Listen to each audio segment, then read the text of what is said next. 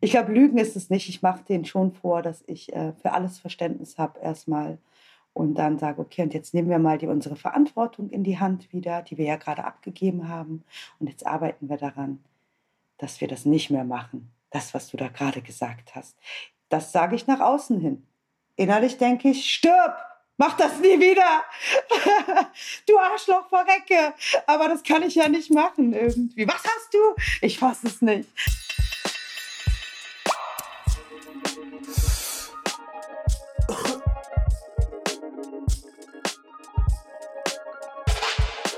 Auf eine Tüte Lakritzstangen mit Tuba Tanjelmas.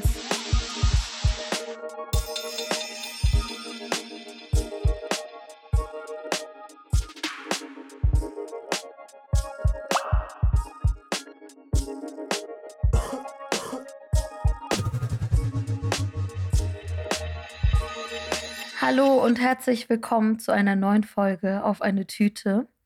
Heute ist bei mir zu Gast die Pädagogin Tuba Tanjelmas. Tuba ist Geschäftsführerin beim Migrationsrat Berlin und bei iPad, der Initiative Intersektionale Pädagogik.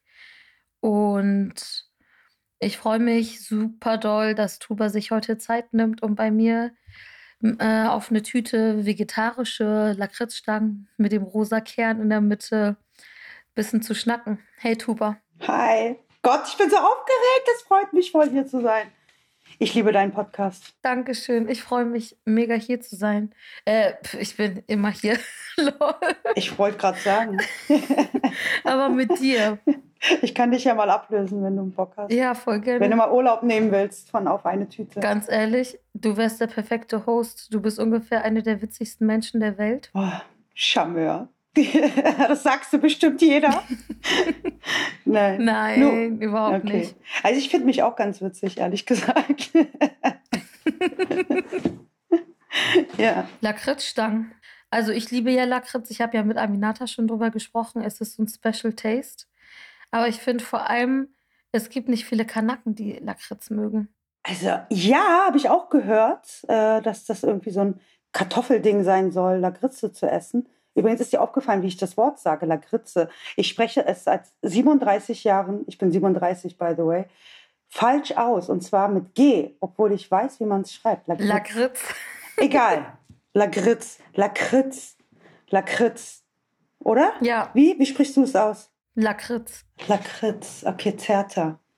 Zärtlicher Lakritz. ähm, ich habe tatsächlich in der Türkei äh, mir immer Lakritz-Tee gekauft. Also so ungewöhnlich scheint das ja dort nicht zu sein. Lakritz. Ja, so vor allem Süßholz. Ja, Süßholz und also es hieß dort auch Lakritz-Tee. Nice. Auf Türkisch bloß natürlich. Wie heißt es auf Türkisch? Meyan Kökü. Schmeckt gut, auf jeden Fall. Ich liebe Lakritze in allen Varianten und Formen, vor allem die, die an den Zähnen kleben bleiben und diese so Kotelettenkaries verursachen. Kennst du das, wenn es so hochzieht mhm. an der Seite? Oh mhm. Gott, I love it. Also die, die Kotelettenkaries. Ja, die so richtig, äh, so richtig die Spuren hinterlassen, damit man weiß, okay, man hat gerade was richtig Geiles gegessen und es klebt überall im Mund.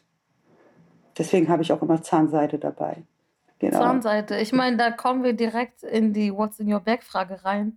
Du hast immer Zahnseide dabei? Ja, also ich habe immer Zahnseide dabei, immer Kaugummis, immer Taschentücher und vor der Pandemie sogar schon immer Handschuhe.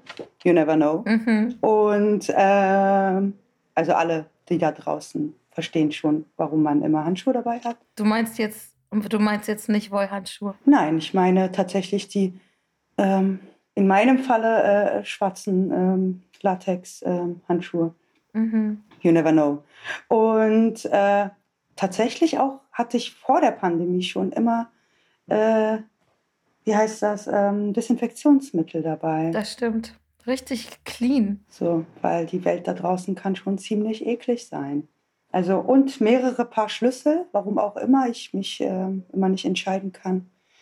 Kann ja sein, dass man dann doch spontan zur Mutter muss oder zur Schwester. Sehr gut. Und dadurch, dass ich eigentlich immer arbeite, habe ich auch, also weiß ich nicht, 30 Schlüssel von der Arbeit dabei. Genau. Und Geld. Immer Geld.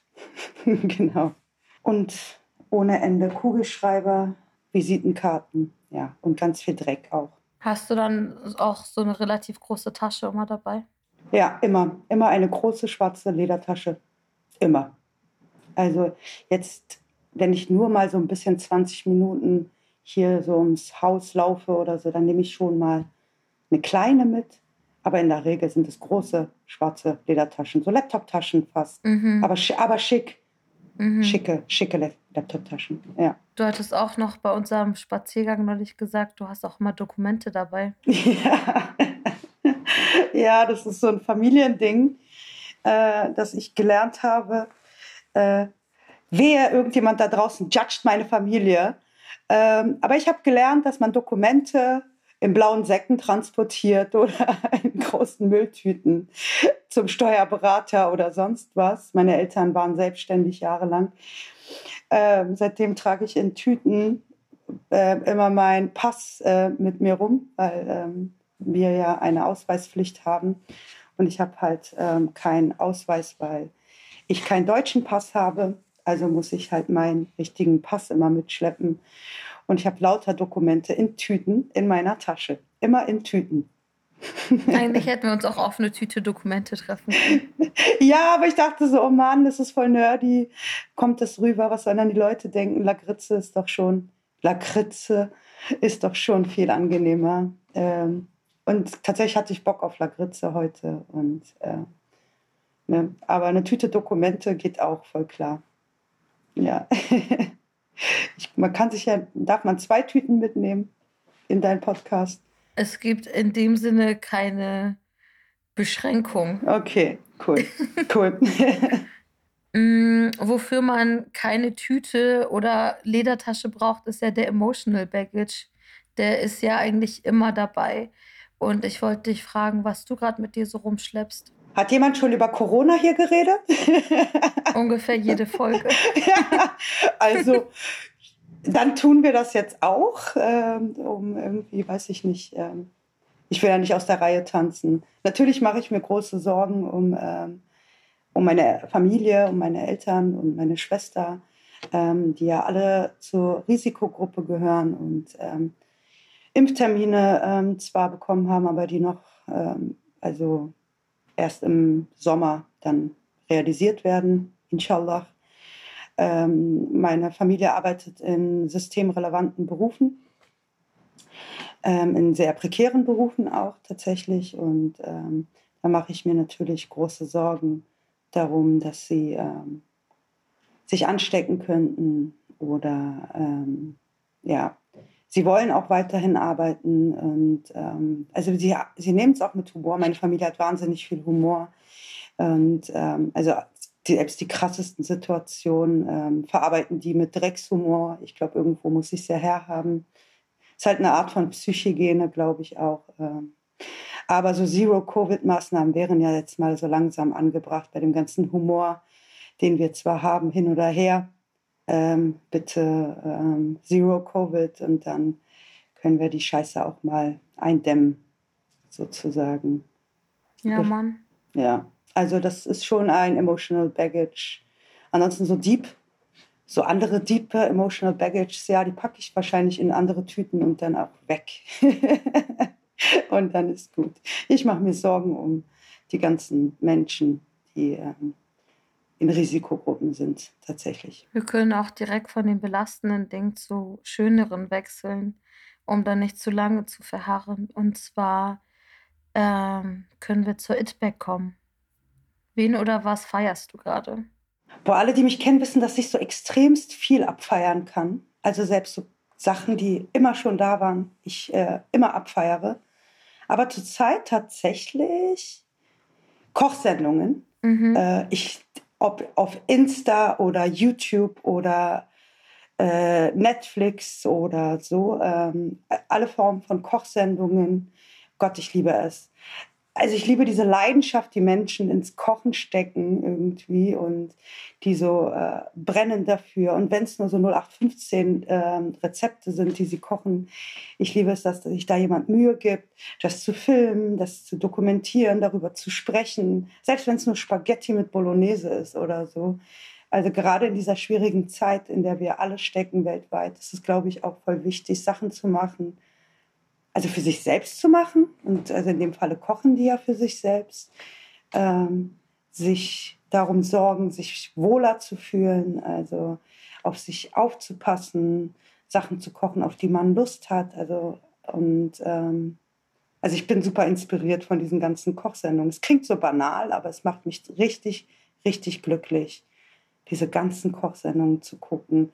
Unterschiedliche Formate, meistens deutschsprachig, ähm, die ich mir da angucke, weil ähm, meine Fremdsprachenkenntnisse nicht so. Äh, also ich kann mich nicht so gut konzentrieren, wenn es zu viel auf Englisch ist oder so. Ich habe halt ADHS, da muss man halt so ein bisschen bei sich bleiben und dann nehme ich halt deutschsprachige Geschichten irgendwie. Ähm, ja, und weil ich äh, Kochsendungen so liebe, habe ich vor, eine eigene zu machen irgendwann. Geil. Also nicht irgendwann. Ähm, also was mir halt fehlt in diesen Kochsendungen, in den deutschsprachigen, sind tatsächlich so, also es gibt es auch, aber nicht genügend. Und bitte noch mehr sind halt so queere Leute of Color, äh, die kochen aber auch ein bisschen mehr von sich preisgeben. Also ich will jetzt nicht eine Kochsendung machen, wo ich die ganze Zeit über, ah, ist so cool, queer zu sein. Darum nicht. Aber was mir fehlt in diesen Formaten ist, dass so Persönlichkeit von diesen Leuten gar nicht rüberkommt. Ich will alles wissen über die, warum kochst du, wie kochst du, erzähl mal was über dich, unterhaltet euch doch mal. Oder die kochen ja meistens alleine. Und ähm, deswegen habe ich vor, mit einer meiner engsten Freundinnen, ähm, also Shoutout an Senami, Senami Alaikum, Baby. Ähm, äh, genau, ich äh, möchte mit ähm, Sanami zusammen eine Kochsendung machen, in der wir uns aber auch unterhalten. Also es ist eine Koch-Talkshow, glaube ich, die wir vorhaben. Geil. Genau. Also du wirst davon hören. Hoffentlich auch ganz viele Leute. Wobei es mir gar nicht um die Leute geht. Ich glaube, es geht mir tatsächlich darum, dass ich sowieso sehr gerne koche. Und ähm, das das ist meine It's Back. Kochsendungen und Haushaltssendungen. Genau. Marie Kondo. Ja, wenn, wenn deine Kochsendung bzw. eure Kochsendung erstmal gelauncht ist, werden die HörerInnen auf jeden Fall auf meinem Insta davon erfahren.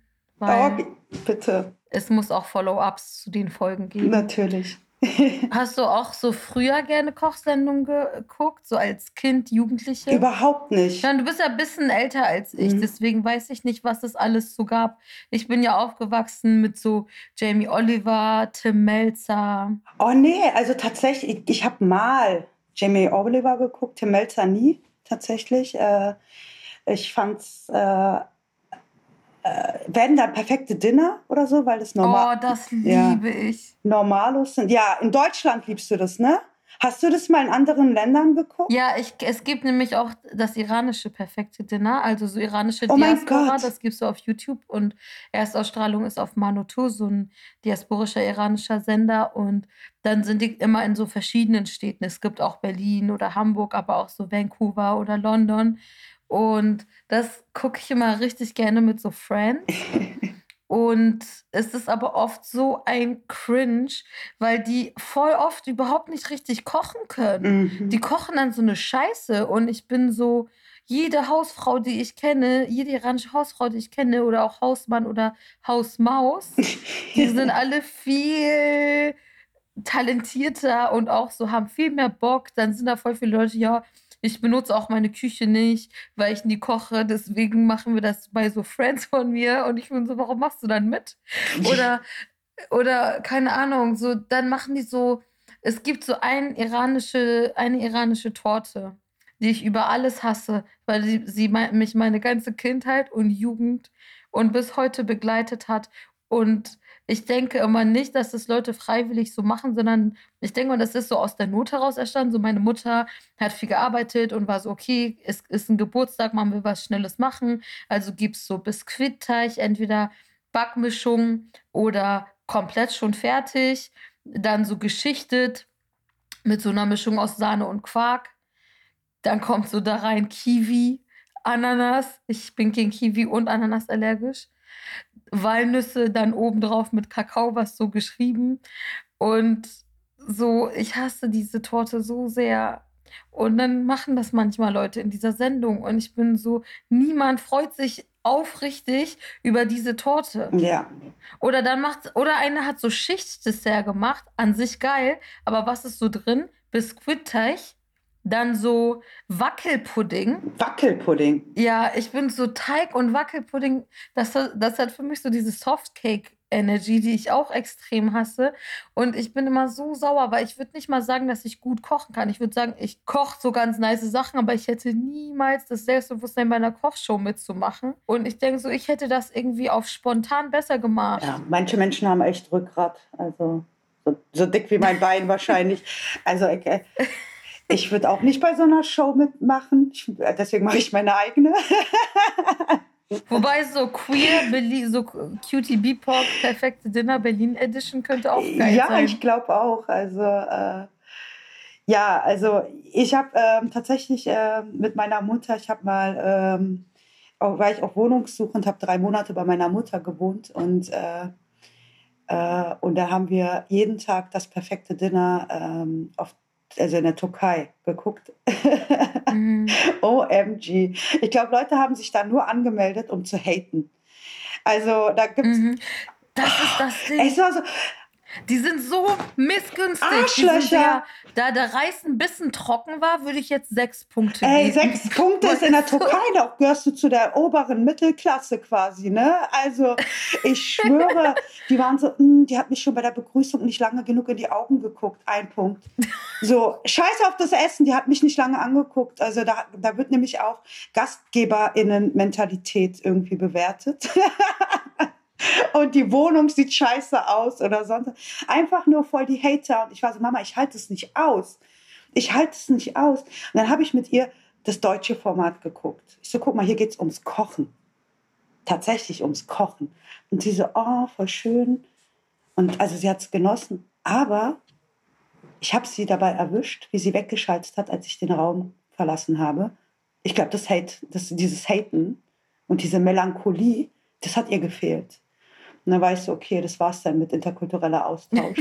Aber ähm, haben wir euch nicht hinbekommen. Aber ich liebe, äh, ich habe tatsächlich keine Kochsendungen geguckt ähm, früher.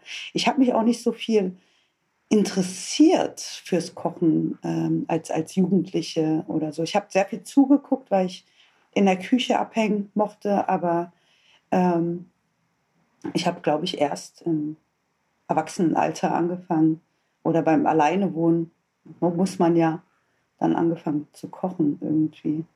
Ähm, ja, und dann halt auch einmal durchweg alles ausprobiert, was mich interessiert irgendwie. Und am besten sehr, sehr komplizierte Sachen, die so vier, fünf Stunden gehen.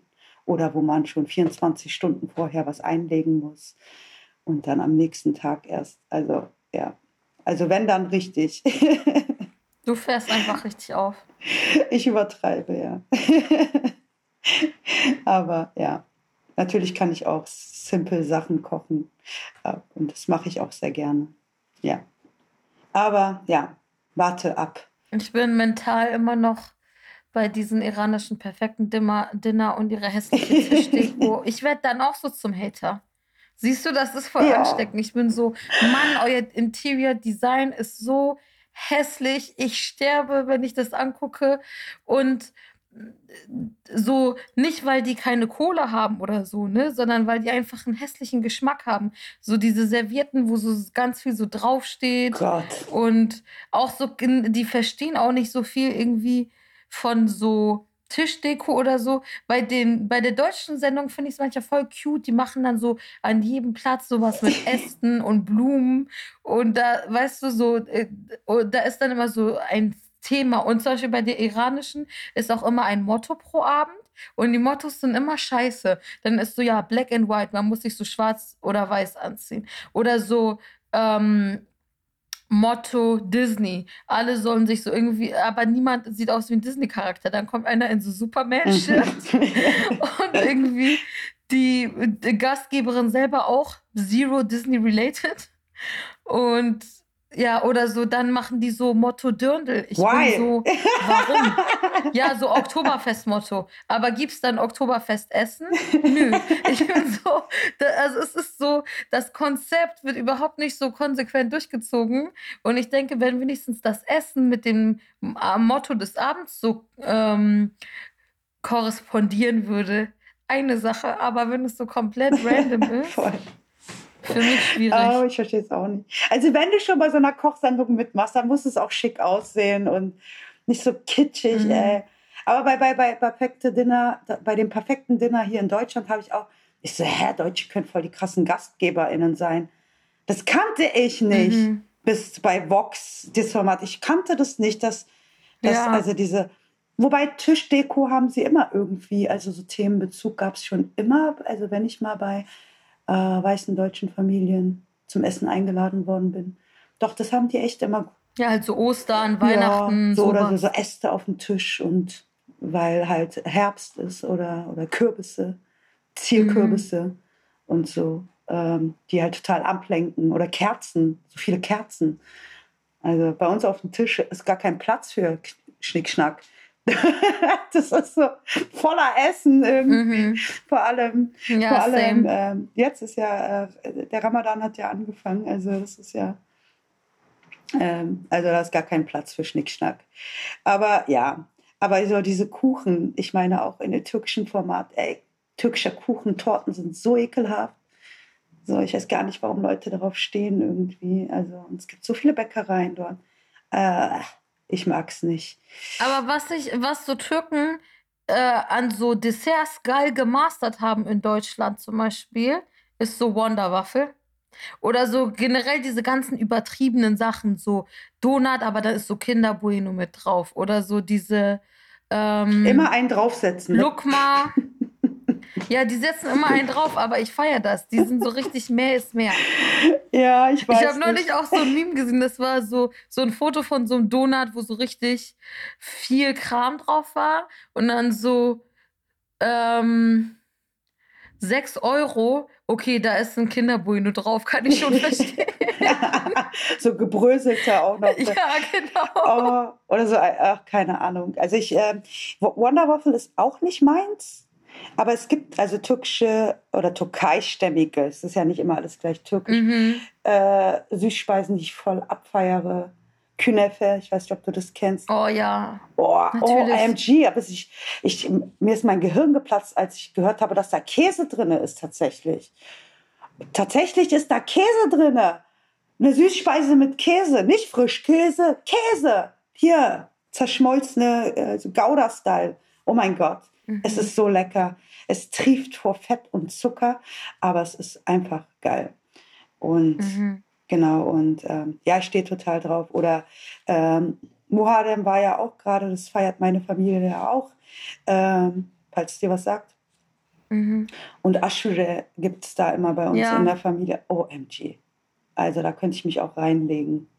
So eine Badewanne voll Aschure und ich liege mittendrin und esse mich einmal rum. Das ist auch sehr, sehr lecker. Genau. Also googelt es, die Leute da draußen, die es nicht kennen. Ist der Hammer.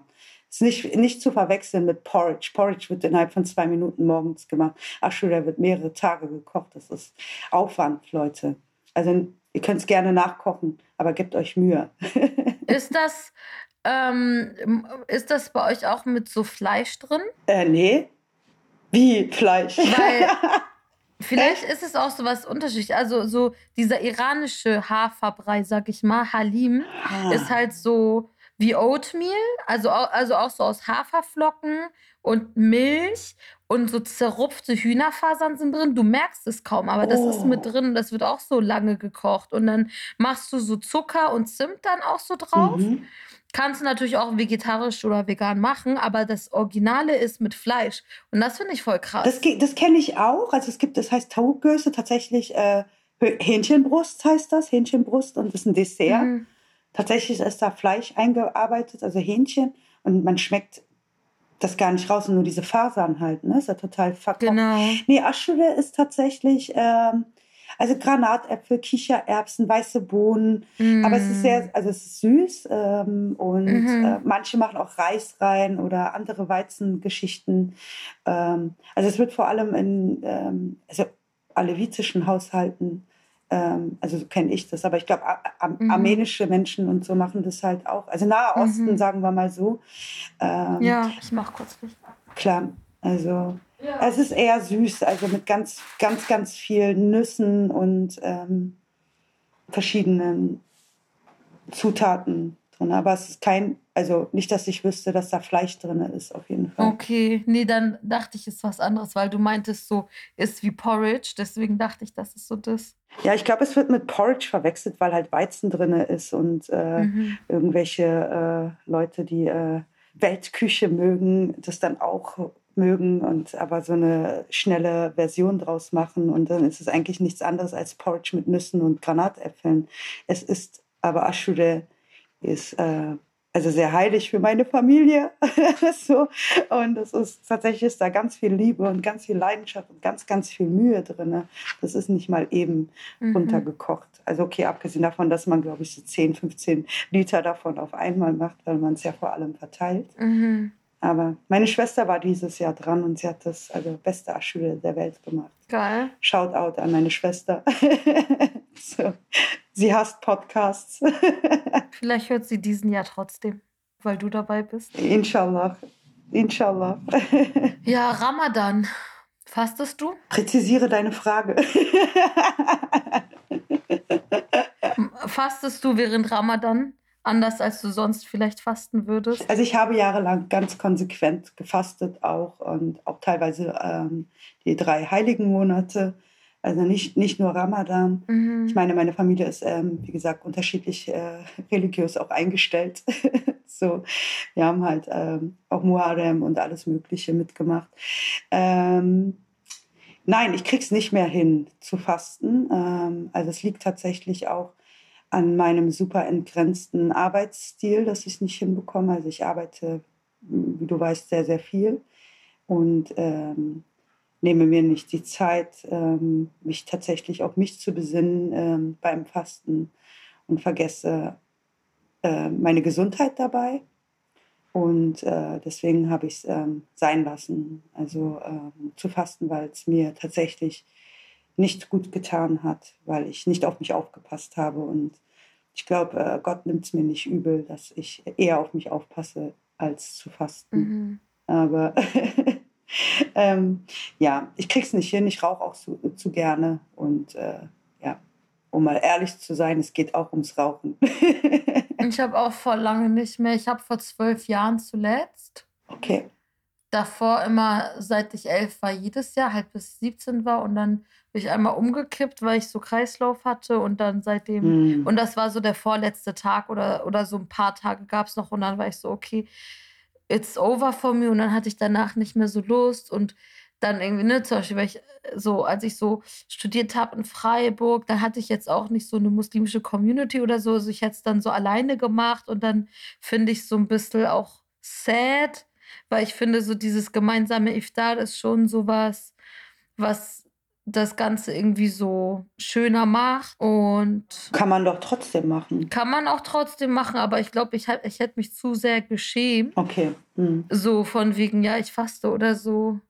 Meine Schwester macht es auf jeden Fall noch so ab und zu, mein Vater konsequent und meine Mutter wegen so krank sein auch nicht mehr. Mhm. Aber ja, ich fand es irgendwie so ganz cute, als es so vor ein paar Jahren in Berlin auch manchmal so Queer Muslim Ramadan Programm gab, dass man mhm. das so in verschiedenen, an verschiedenen Orten so gemeinsames Iftar gab oder so ähm, irgendwelche so Programmabende mit so Performances und so. Ja, aber irgendwie, weiß nicht, ich bin so, ich identifiziere mich auch irgendwie nicht mehr so krass muslimisch. Also ich, ich identifiziere mich immer noch muslimisch so. Ähm, aber auch so, weil ich mich mehr mit meiner Familiengeschichte so auseinandergesetzt habe und so gemerkt habe, okay, es gab auch eigentlich andere Sachen, die gewaltvoll ausgelöscht wurden und sozusagen das Muslimische ist was Assimiliertes. In Deutschland ist es dann aber natürlich was anderes als im Iran und ist auf jeden Fall so ein Topic, worüber ich so viel nachdenke oder so. Aber so vor fünf Jahren habe ich so, so, ja, queer Muslim, out and proud. Und jetzt bin ich so bisschen reservierter. Ja, also ich glaube, dass meine zunehmende Politisierung auch was damit zu tun hat, dass ich ähm, bestimmte Sachen nicht mehr durchgesetzt habe. Ähm, ähm, also ich habe noch einen tiefen spirituellen ähm, Glauben, irgendwie eine tiefe Verbindung auch zu ganz vielen Sachen, die mir vor allem beigebracht worden sind von meiner Familie. Ähm, und ich gar nicht sicher bin, ob das immer was mit dem ähm, Islam oder Koran zu tun hat bei manchen Sachen. Ähm, aber also zu Ramadan mochte ich eigentlich immer das, also neben dem Koran, dieses bei sich zu bleiben, sich auf sich zu besinnen, äh, Vergebung auch irgendwie und ähm, Wiedergutmachung auch, äh, also das, äh, diese Ruhe, die, also mir hat das wirklich auch gut getan zu fasten. Deswegen, also ich, ich meine, wir haben uns ja auch über, darüber unterhalten, ich mache Intervallfasten seit Jahrzehnten. Mhm. Ist eigentlich wie Fasten. Nur das Rauchen mhm. äh, ähm, würde mich äh, daran hindern. Du machst eigentlich so Ramadan Microdosing? Nee, nee, also äh, genau. Ich, nee, ich meine, so das Intervall, das durchgehende Intervallfasten ist so Microdosing Ramadan. Ja, genau. Also einmal ein bisschen. Aber also mir diesen, diesen Blutzuckerspiegel die ganze Zeit ähm, auf einem äh, Level zu halten, der mir gut tut, das ist äh, etwas, was ich durch das Intervallfasten halt auch gelernt habe. Also durch, mhm. durch meine ähm, Adrenalinstöße, die ich habe, durch das ADHS oder so. Mhm. Das ist ähm, total wichtig, ähm, dass ich das Intervallfasten für mich entdeckt habe. Also gar nicht wegen Abnehmen oder so. Ich finde auch, also ich habe dadurch nicht abgenommen. Ich mache das ja seit Jahrzehnten. Ähm, sondern einfach den Blutzuckerspiegel so zu halten, dass es mir ähm, mit meiner Energie halt auch gut tut irgendwie. Mhm. Aber dafür muss ich jetzt nicht ähm, unbedingt, aber vielleicht sollte ich es mal wieder, vielleicht auf meine alten Tage fange ich wieder an, muslimisch auch zu fasten. Wer weiß. Ähm, aber jetzt gerade ähm, seit ein paar Jahren, ein paar mhm. Jährchen, mhm. lieber nicht. Also wegen dem Job auch. Das ist so, ähm, ich krieg's echt nicht hin. Ich arbeite zu viel und genau. Aber ich bekoche Leute gerne zu Ramadan. Cute. Scham habe ich ja eben schon äh, in meiner eigenen Anekdote erwähnt. Das bringt uns auch schon zum nächsten Thema. Und zwar zur Katze im Sack. Was ist etwas, wofür du dich früher geschämt hast und heute nicht mehr? Boah, das ist echt voll. Ich bin echt, ich wusste ja, dass diese Frage kommt und wollte mich auch vorbereiten. Und äh, das ist echt eine schwierige Frage. Ich habe mich für super wenig geschämt, ehrlich gesagt. Äh, weil ich, äh, also ich habe mich nie für den Job meiner Mutter geschämt oder sonst was oder irgendwelche klassischen Sachen. Ähm, also ich war schon immer sehr, sehr queer. Ähm, also und äh, habe also so, weiß ich nicht, so Tomboy-Style hatte ich schon immer. Das habe ich, darüber habe ich mich nie geschämt. Aber eine Sache ist mir tatsächlich eingefallen. Also ich ähm, habe äh, irgendwann angefangen zu verheimlichen. Also wenn mein Freundeskreis oder meine Familie jemanden gehatet hat, weil diese Person was ganz Doofes gemacht hat oder was ganz Schlimmes.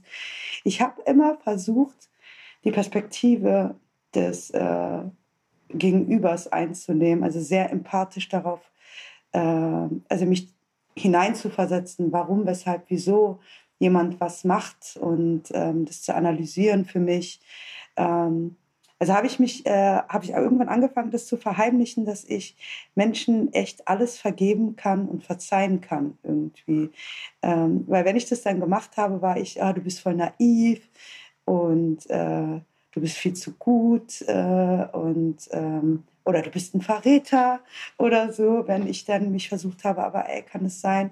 Ich sage nicht, ich habe all, alle Menschen denen ich Sachen vergeben und verziehen habe oder vers versucht habe zu verstehen, dass ich ähm, das nicht schwierig fand, was die machen oder nicht problematisch fand. Also so, äh, aber ich war schon immer ein Fan davon, das Gespräch zu suchen zu der Person oder, oder zumindest dieses, diese Person von mir fernzuhalten. Also zu sagen, so, hey, wir müssen keine Freundinnen mehr sein, geh weg, aber es ist es ist okay. Ich, wir müssen jetzt nicht 500 Mal darüber reden, wie viel Scheiße du gebaut hast. Ähm, ähm, also mich vergiftet das auch tatsächlich, dass äh, dieses Haten sich ähm, auf diesen nennen wir jetzt mal diese Person Täter oder so, ähm, sich darauf so total einzuschießen irgendwie. Ähm, mein Fokus war halt immer eher zu verstehen, warum Menschen schwierige, problematische, gewaltvolle Sachen machen, damit ich besser klarkomme damit. Also da ging es gar nicht um auch die andere Person. Aber ich fand das halt wirklich toxisch, so lange so wütend zu sein auf Leute. Ich bin, ich verzeihe alles, ich vergebe alles. Ich muss aber nicht mehr mit der Person super eng im Kontakt sein, wenn sie sowas gemacht hat. Also und das fehlt mir halt natürlich auch, ähm, wenn man das jetzt so gesellschaftlich betrachtet in unseren Communities oder ähm, dass, äh, dass wir nicht miteinander sprechen, dass, äh, mhm. dass Sachen nicht besprechbar gemacht werden, weil alle irgendwie sofort mit Triggerwarnungen kommen. By the way, wird Trigger auch irgendwie meiner Meinung nach echt ähm, missverständlich irgendwie. Ähm, nennen wir es mal missverständlich benutzt ähm, oder halt auch falsch benutzt. Also du weißt ja, ich habe jahrelang in der Psychiatrie gearbeitet. Ich weiß, was Trigger sind und Assoziationen, die man hat oder Wut, die aufkommt, hat nichts immer gleich mit Trigger zu tun.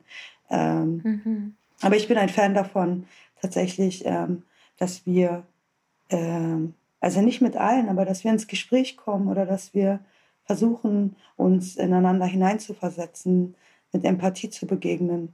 Natürlich nicht alles cool zu finden, was die andere Person gemacht hat, überhaupt nicht. Also so, da kann man auch sagen, finde ich scheiße, werde ich immer scheiße finden. Aber gut ist, lass mal jetzt äh, gucken, wie wir damit umgehen, wie du dich damit auseinandersetzt, ähm, wie dein Prozess darin ist. Und, ähm, und dass Prozesse Zeit brauchen, wissen wir ja auch. Mhm. Also, und also ich habe mich tatsächlich früher dafür, ähm, also ich wurde ich wurde geschämt dafür, dass ich so nett bin und empathisch und die Soziale immer genannt worden bin, auch ähm, also schon im Teenageralter. Und ähm, weil ich halt so vergeben und verzeihen mein Ding war irgendwie. Und ich glaube halt auch an Karma. Also what goes around comes around. Ähm, Shoutout an Justin Timberlake. Von mir so. kein Shoutout an Justin Timberlake, weil er ist ein Arschloch. Er hat so wegen Britney? Wegen Britney und Janet Jackson. Ja, ich weiß. Ach, reden wir nicht über Justin Timberlake. Ich bin Fan, seitdem ich zwölf bin. Mann, guck mal, er sah aus wie eine kleine Lesbe. Er war 15. Er ist ja genau drei Jahre älter als ich. Genau drei Jahre. Wir haben am selben Tag Geburtstag. Ich zwölf, er 15. Kniend auf dem Bett mit diesen mit diesem weißen Unterhemd, sieht aus wie eine kleine süße weiße Lesbe. Und ich war so, oh, ist der cute. Und irgendeinen von den Boybands musste man ja cute finden. Und dann habe ich mir halt Justin rausgepickt. Und ja, das ist eine Verbindung, die bleibt. Natürlich ist es scheiße, was er da gemacht hat. Und natürlich verurteile ich das auch. Und, aber es tut mir auch gleichzeitig weh. so, äh, weil ich halt so voll das Fangirl war irgendwie. Mhm. In Sync die hässlichste Boygroup der Welt, aber ich war ein Sync-Fan. Was soll ich machen? So. Hey, das ist ein Space, da werde ich niemanden verurteilen. Danke, dass du deine Erfahrungen mit uns geteilt hast. Nee, aber ich, die kleine Lesbe Justin. Ich kann das mit dem Verzeihen aber auch verstehen. Ich habe neulich auch so getwittert, ähm, wo ich, ich meinte so, manchmal vergebe ich Leuten, die sich noch nicht mal bei mir entschuldigt haben oder überhaupt Reue zeigen, Einfach nur für mein Peace of Mind. Voll. Also man muss ja auch abschließen selber damit, ne? Also, also ich glaube, dieser Moment, es gibt auch Momente, wo ich darauf warte, wo mich das so richtig auffrisst und ich immer wütender werde. Ähm, also wo ich mich verliere in dem Ganzen irgendwie auch. Also will ich halt nicht sein irgendwie. Also mich so darin zu verlieren. Und manchmal kommt einfach nie eine Entschuldigung von Leuten, die dir was angetan haben. Und weil Menschen halt Menschen sind, also ihren eigenen Ego-Film haben, es vielleicht auch in ewigen Prozess haben, sich damit auseinanderzusetzen. Vielleicht kommen die Leute noch mal nach 20 Jahren auf dich zu und sagen, ja, okay, sorry oder so. Aber willst du das dann 20 Jahre mit dir rumschleppen, dass du sauer bist auf die Person und ähm, ich warte auf keine Entschuldigung mehr. So. Lasst mich einfach in Ruhe, wenn ich sage, ich brauche Abstand und nimm das ernst es ist alles okay, ich verzeih dir, aber geh deinen Weg, ich gehe meinen. Jetzt habe ich eine Frage und da musst du mal sagen, ob du Bock auf das Thema hast, aber wie siehst du als Pädagogin eigentlich, wie stehst du zum Thema Cancel Culture? Cancel Culture. Mhm. Also ich bin ja nicht so viel auf Twitter, Insta oder so, also diese ganzen Social Media. Ich weiß, ich werde dafür gejudged, dass ich es nicht mache. Äh, ähm, ich, äh, also ich finde Cancel Culture an sich, also wenn es so gegen das Establishment geht, voll gut. Oder gegen Leute, die äh, wirklich ein, ein, Wie Harvey Weinstein oder so. Ganz genau. Also wenn Leute gestürzt werden sollten, finde ich das ganz gut. Ich weiß nicht, wie ich das ähm, finde.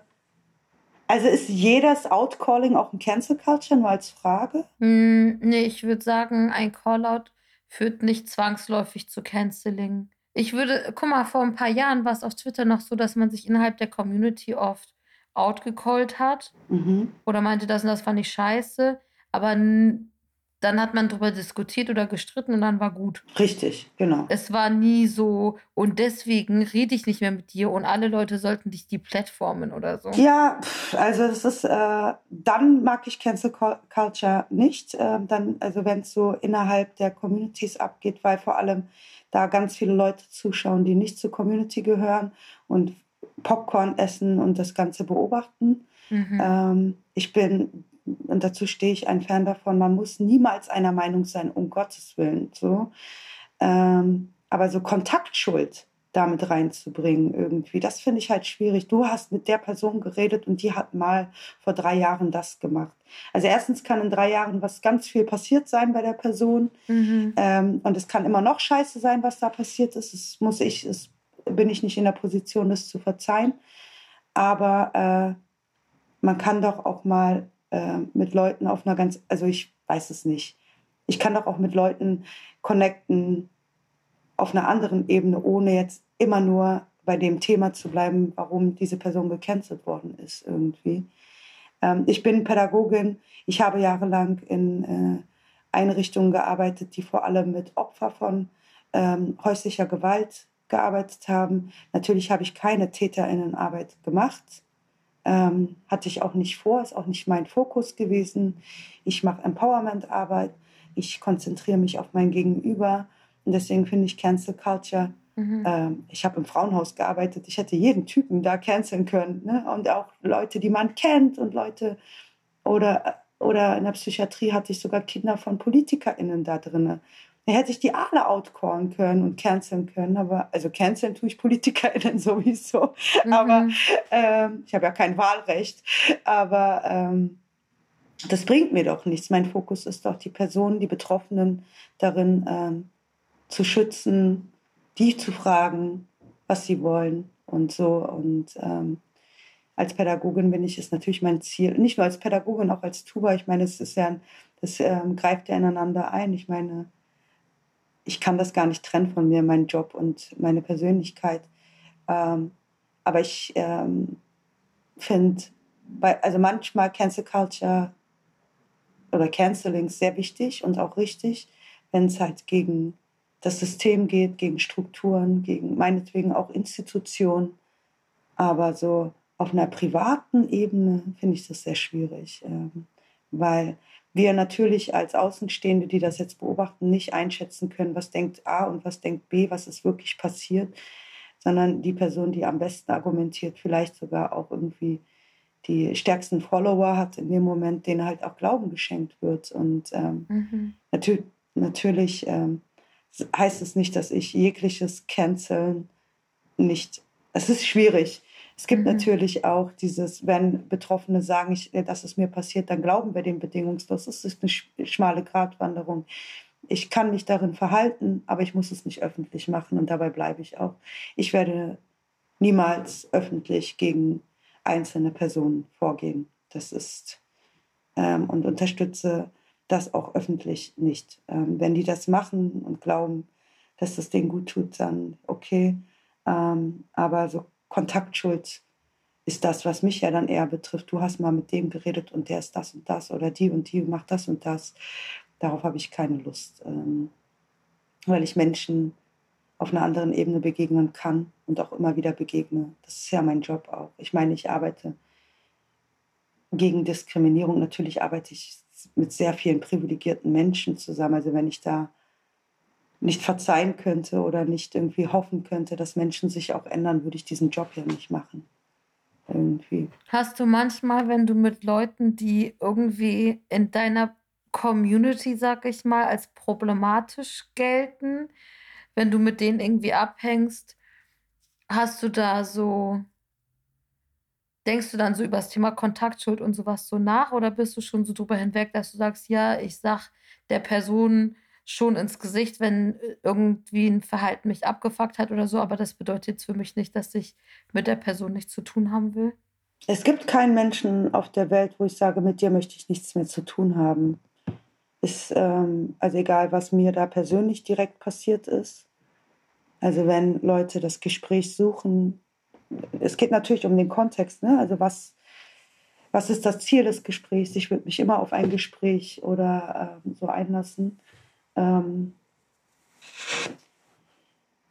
ich arbeite an, in einer Organisation, die mit verschiedenen Communities zusammenarbeitet, die sich auch Sachen vorwerfen. Ähm, ich arbeite äh, intergenerational auch äh, mit Leuten, die ähm, sich vielleicht mit den neuesten äh, trending Intersektionalitätsthemen noch nicht auseinandergesetzt haben oder sonst was. Ich versuche mich, soweit es geht, aus bestimmten Sachen auch rauszuhalten, weil es mir nicht gut tut, tatsächlich. Ich möchte nicht ähm, die ganze Zeit gesteuert werden, ähm, wenn ich muss nicht politisch immer einer Meinung sein mit Leuten. Irgendwie Gewalt ist Gewalt. Darüber braucht man gar nicht diskutieren. Und wenn da jemand ist, der gewaltvoll war, ähm, dann sage ich das auch. Hast du gemacht, setz dich damit auseinander. Aber wer bin ich, die jetzt da die Richterin spielt darin irgendwie? Und ja, habe ich die Frage damit beantwortet? Auf jeden Fall. Lass uns von der Scham auch zum Stolz weitergehen. Wir kommen zur Kategorie eingetütet. Was ist etwas, worauf du stolz bist, was du dir aber nicht auf den Lebenslauf schreiben kannst? Oh Gott, jetzt bin ich noch voll bei Cancel Culture drin irgendwie und Gott!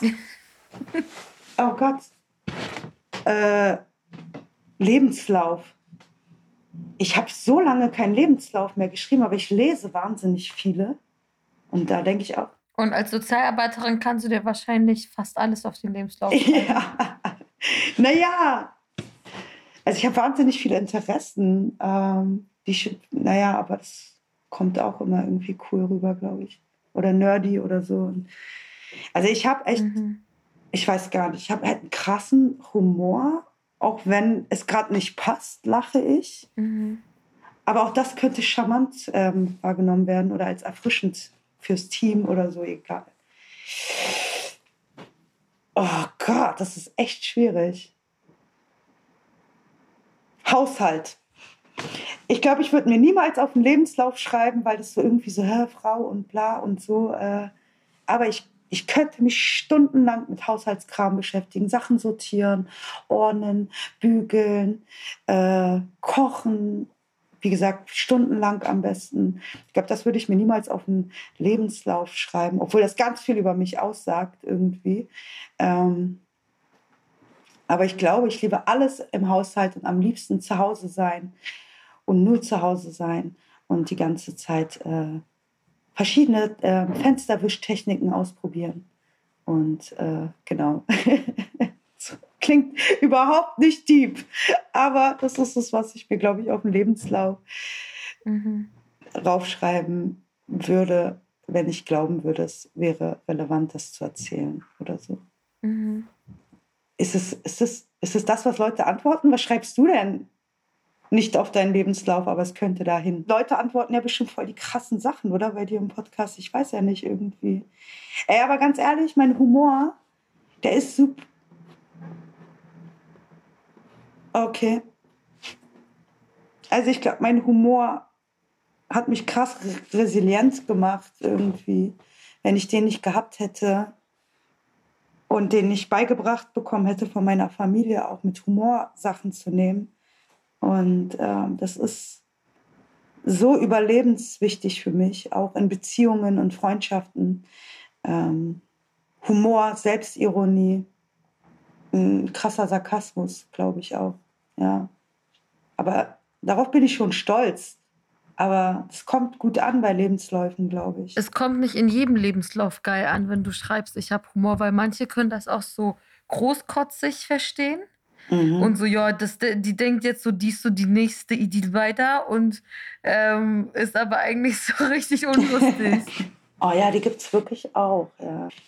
Ich, äh, ich glaube, es vielleicht äh, das ist auch Therapiethema gewesen. Also alles, worauf ich stolz bin, habe ich auch eingebaut in meine Arbeit. und deswegen würde ich mir das alles auf den Lebenslauf schreiben. Also ich bin so überidentifiziert mit meinem Job, den ich mache. Irgendwie, es hat sehr viel mit mir zu tun.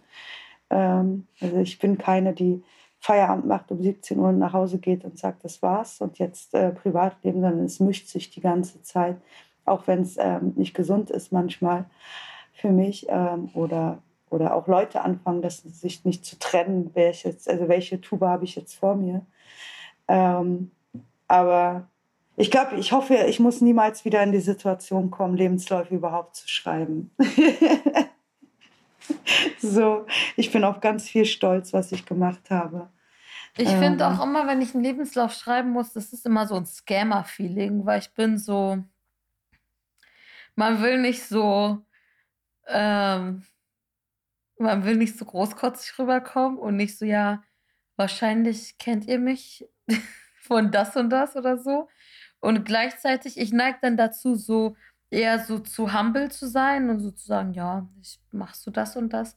Und dann denke ich aber auch wiederum, vielleicht bin ich gar nicht humble, vielleicht habe ich auch nicht so krass viel gemacht. Also zum Beispiel so oh, Thema ja. Hochstapler-Syndrom, ne? Man sagt ja immer so, Leute, also ne, vor allem neigen Frauen dazu oder Leute, die als Frauen gelesen werden, vor allem Leute, die Rassismus erfahren, vor allem Leute, die jetzt nicht aus so reichen Families kommen und so. Und einiges davon würde ja auf mich zutreffen. Eigentlich wäre wär ich so die perfekte Kandidatin für Hochstaplerin-Syndrom. Und ich habe neulich in der Therapie darüber geredet und ich meinte so ganz ehrlich, ich habe das, glaube ich, so kaum. Ich hatte am krassesten Hochstaplerin-Syndrom, als ich so meine Impfgruppenzugehörigkeit gesehen habe und war so krass, ich bin Gruppe 2 Niemals. So, weißt du? Jackpot! so, aber nicht, dass ich so denke, boah, also so, ich denke, eine gesunde Portion Selbstzweifel gehört immer dazu. Das macht einen jetzt nicht so.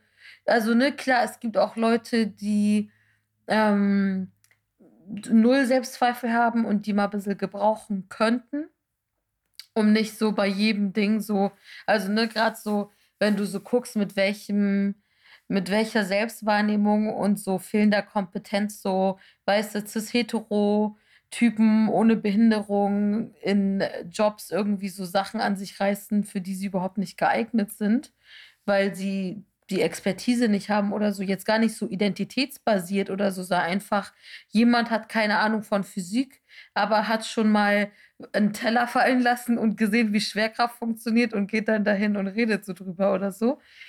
Und ähm, ich würde halt sagen, ich habe halt schon Selbstzweifel, aber ich check schon auch, dass so die, die Branchen, in denen ich unterwegs bin, sowohl Journalismus als auch Literatur und so, das hat ja super viel mit so Scam und Fake it till you make it und so zu tun. Deswegen habe ich da nicht das Gefühl, dass du da überhaupt so wenig sein kannst. Ich habe auch mal so ein Meme dazu gesehen. Das war ein bisschen gemein, aber ich musste schon schlucken.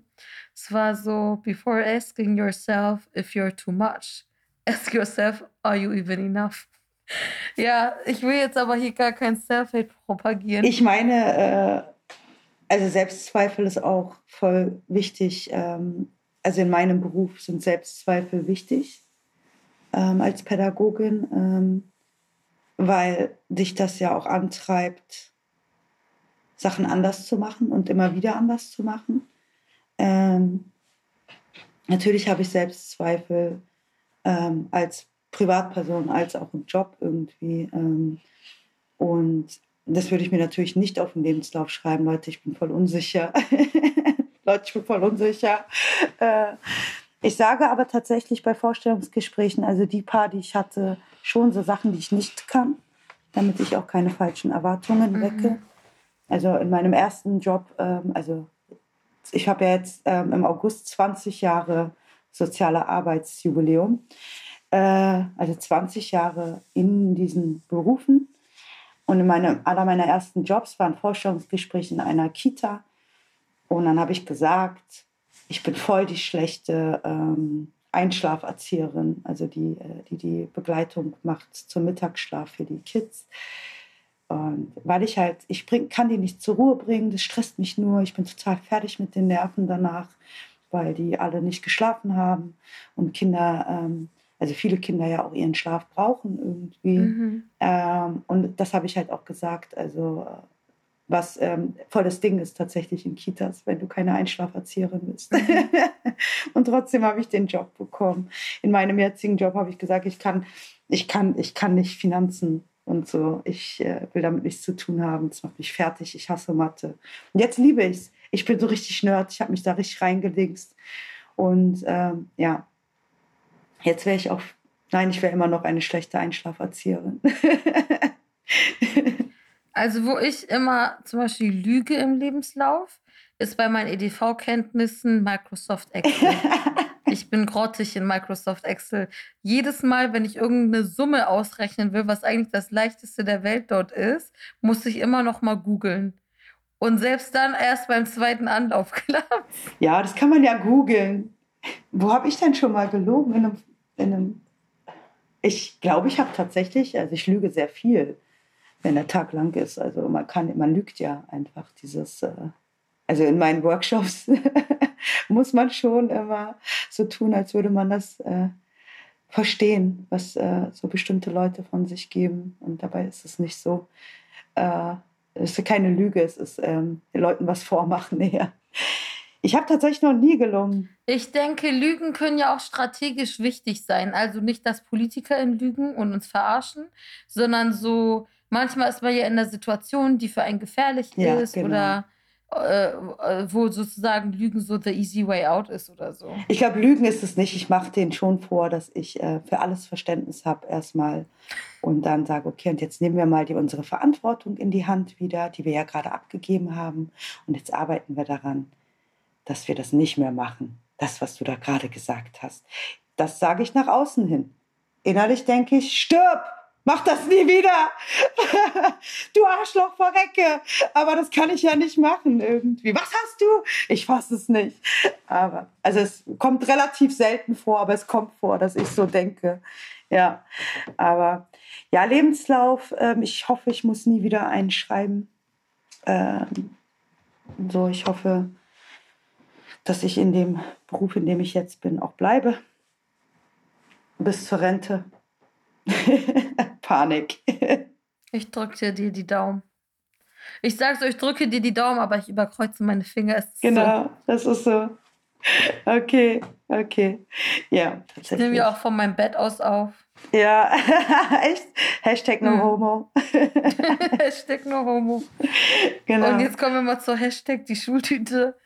Ähm, was würdest du anderen mit auf den Weg geben? Ich glaube, ich erzähle das auch ganz oft in meinen Empowerment-Workshops so ähm, oder die ganzen Kids, die ich begleite. Ähm, und das sage ich auch wirklich meinen engsten Friends und meiner Familie, weil es eine Lebensdevise ist von mir, ist halt fokussiert euch oder fokussier dich. Also bündel deine Energie für Sachen, die dir wirklich wichtig sind. Ich verliere tatsächlich, tatsächlich teilweise meinen Fokus selbst, weil wenn ich vor allem wenn ich zu viel auf die Meinung von anderen höre oder dieser ganze Hass um mich herum irgendwie ähm, oder wegen diesem Job, den wir auch haben, der, der steckt ja auch an. Und ähm, ich kann wunderbar haten. Oh mein Gott, ich kann den ganzen Tag haten. Und äh, alle, die mich kennen, wissen das auch. Und schön mit den schlimmsten ähm, Beleidigungen, ähm, die es so gibt, die im Rahmen sind natürlich und keine marginalisierten Gruppen noch marginaler machen oder so. Aber ja, genau, also meine Lebensdevise ist tatsächlich, fokussiere dich irgendwie. Also mhm. Also dieses Haten kann total befreiend sein, auch bestimmte Beschimpfungen können befreiend sein. Aber es gibt immer diesen Punkt, wo bestimmt viele da draußen, ich auch, also merken, das nimmt mich jetzt zu viel ein, das sitzt jetzt tagelang in mir, ich habe zu viel zugelassen, zu viel in mich reingelassen. Und dann kommt immer der Punkt, wo ich mich wieder fokussiere, was ist eigentlich wichtig in deinem Leben? Ist dir das wichtig, auf die andere Meinung zu hören, die also weiß ich nicht, auf andere Meinungen zu hören oder sonst was. Also, ähm, okay, ich habe ADHS, äh, ich habe viele Fo Foki. Also ich habe viele Themen, auf die ich mich konzentriere. so. Mhm. Äh, aber, und das sage ich tatsächlich auch ähm, ähm, in Leuten in Workshops, in Empowerment, also nicht Workshops, Empowerment, ähm, Gruppen, die ich betreue auch. Konzentriere dich auf dich selbst, was dir gut tut. Bleib dabei, ähm, wenn es dir gut tut. Du weißt am besten, was du brauchst und was du willst, wenn du dich auf dich konzentrierst und erstmal kurz das Drumherum vergisst irgendwie. Ähm, auch, und wenn es nur eine Minute ist, die du dich auf dich selbst fokussiert, das ist eine Minute mehr. Aber achte drauf. Ähm, ja, so. Das würde ich äh, mitgeben nicht. Ich teile das einfach mal und jemand, der sich das mitnehmen will, nimmt sich das mit. Genau, und arbeite an dir. Konzentriere dich auf das ähm, Geschehen in dir. Und deine ganze Wut steckt dir in die Politik, steckt dir in die Strukturen und Institutionen, die ähm, so richtig viel Scheiße produzieren und reproduzieren und fabrizieren. Lass uns unsere ganze Energie und Wut darauf. Also kein Aufruf zur Gewalt jetzt, ne Leute? Also ähm, nicht jetzt. Aber lass uns, lass uns äh, Bündnisse und Solidaritäten gründen und gemeinsam diese Energien nutzen, um ähm, die Welt ein bisschen punktuell hier und da zu verbessern oder so. Gott, jetzt bin ich so eine Spiritante, oder? Hm, latent. Nicht so. Aber weißt du was, dem habe ich nichts hinzuzufügen. Ich denke, das kann man auch mal so stehen lassen. Dann wirst du halt, weißt okay. du, worst case, du wirst halt jetzt der problematic Fave von Leuten. Ja, Tuba eigentlich mega korrekt, aber so ein bisschen eh so kann es sein, mit Vorsicht zu genießen. Empfehlung unter Vorbehalt. Ja, alle, die mich kennen, wissen, dass ich nicht so bin. I say it with love, aber heute bin ich, glaube ich, so voll ähm, im Liebhaben-Modus. So. Also hättest mich auch auf den Hater-Modus heute treffen können, ist äh, genauso funny, glaube ich dann. Aber ich mag mich auch hatend, aber nicht zu viel. Genau. Fokus. Ich bleibe okay, bei mir. Okay, ich bringe dich jetzt zum Abschluss noch einmal zum Abhaten. Was empfindest du, wenn Leute dir sagen, fühl dich umarmt, wenn du magst? Ey, oh Gott, ich hasse es! Nee, ich mag nicht. Also, boah, fühl dich umarmt, wenn du magst. Vor allem schreiben die das in, in SMS. Ja. So, boah, ich halt, ich hau dir eine auf die Fresse. Entweder du willst mich umarmen oder nicht. Ich sag nicht, Konsens ist für einen Arsch. Ich, aber dieses Fühl dich, es, fühl dich umarmt, wenn du magst. Vor allen Dingen, wenn also, du sagst Umarmung, dann fühle ich mich ja nur umarmt, wenn ich mag. Musst du ja nicht sagen. Es ist, dein eben. Arm ist ja nicht um meinen Körper gewickelt. Ich lese eben. die SMS. Du sagst Hags, ich sag fick dich so, wenn ich keinen Bock drauf habe. Ja. Ich krieg dann auch so cringe, wenn Leute das so sagen. Das ist für mich wie so ein, so ein leichter Handshake. Boah, es nervt mich wahnsinnig. Weißt du, was ich noch schlimmer finde hm. als das? Ist, da kriege ich Bauchschmerzen. Wenn du das und das machst, Hänger dann kriege ich Bauchschmerzen. Ich denke so, halt deine Fresse, sag, Hänger scheiße, Mann, was machst du da? Du gehst mir auf den Sack, sag doch nicht Bauchschmerzen, was soll das? Ich glaube dir das, ich glaube nicht, dass du wirklich Schmerzen im Bauch hast. Das ist doch gelogen. Sag doch einfach Scheiße. Es ist diese gewaltfreie Kommunikation. Ich, ey, ich bin gegen Gewalt, aber gewaltfreie Kommunikation löst bei mir Gewalt aus. So. Ich will dir eine auf die Fresse hauen, wenn du so mit mir redest. Und sage ich den Leuten auch. Sag einfach, dass dich das nervt, dass du genervt bist. Sag, dass ich das scheiße, dass es scheiße ist von mir. Aber sag nicht, du kriegst Bauchschmerzen. So. Du kriegst gleich Bauchschmerzen. Du. Ich zeig dir mal gleich Bauchschmerzen. Stell mal vor. Stell mal vor. Also, schwierig. Ich finde das sehr schwierig.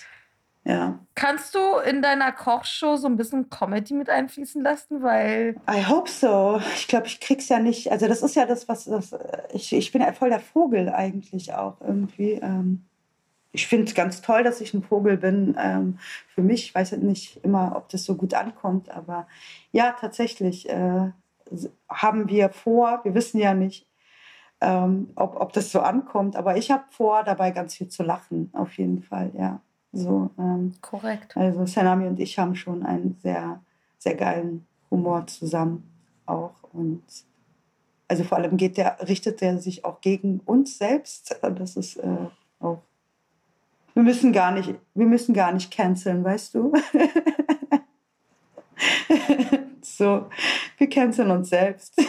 so, ja. In dem Sinne cancel ich jetzt mal die Show. Also ich cancel nicht die Show, aber wir kommen zum Ende. Mhm. Ähm, Tuba, es war mega witzig und nice und deep mit dir. Vielen, vielen Dank, dass du dir die Zeit genommen hast, um äh, mit mir auf eine Tüte Lakritzstangen zu schnacken. Mhm. Ey, Hänger, ich freue mich voll. Das hat echt Spaß gemacht. Ja. Danke auch euch anderen fürs Reinhören. Wir hören uns nächste Woche wieder, wie gehabt. Ja, ich wünsche euch was. Aber bereitet euch bitte gegenseitig keine Bauchschmerzen und fühlt euch umarmt, wenn ihr mögt. Tschüss. Tschüssi.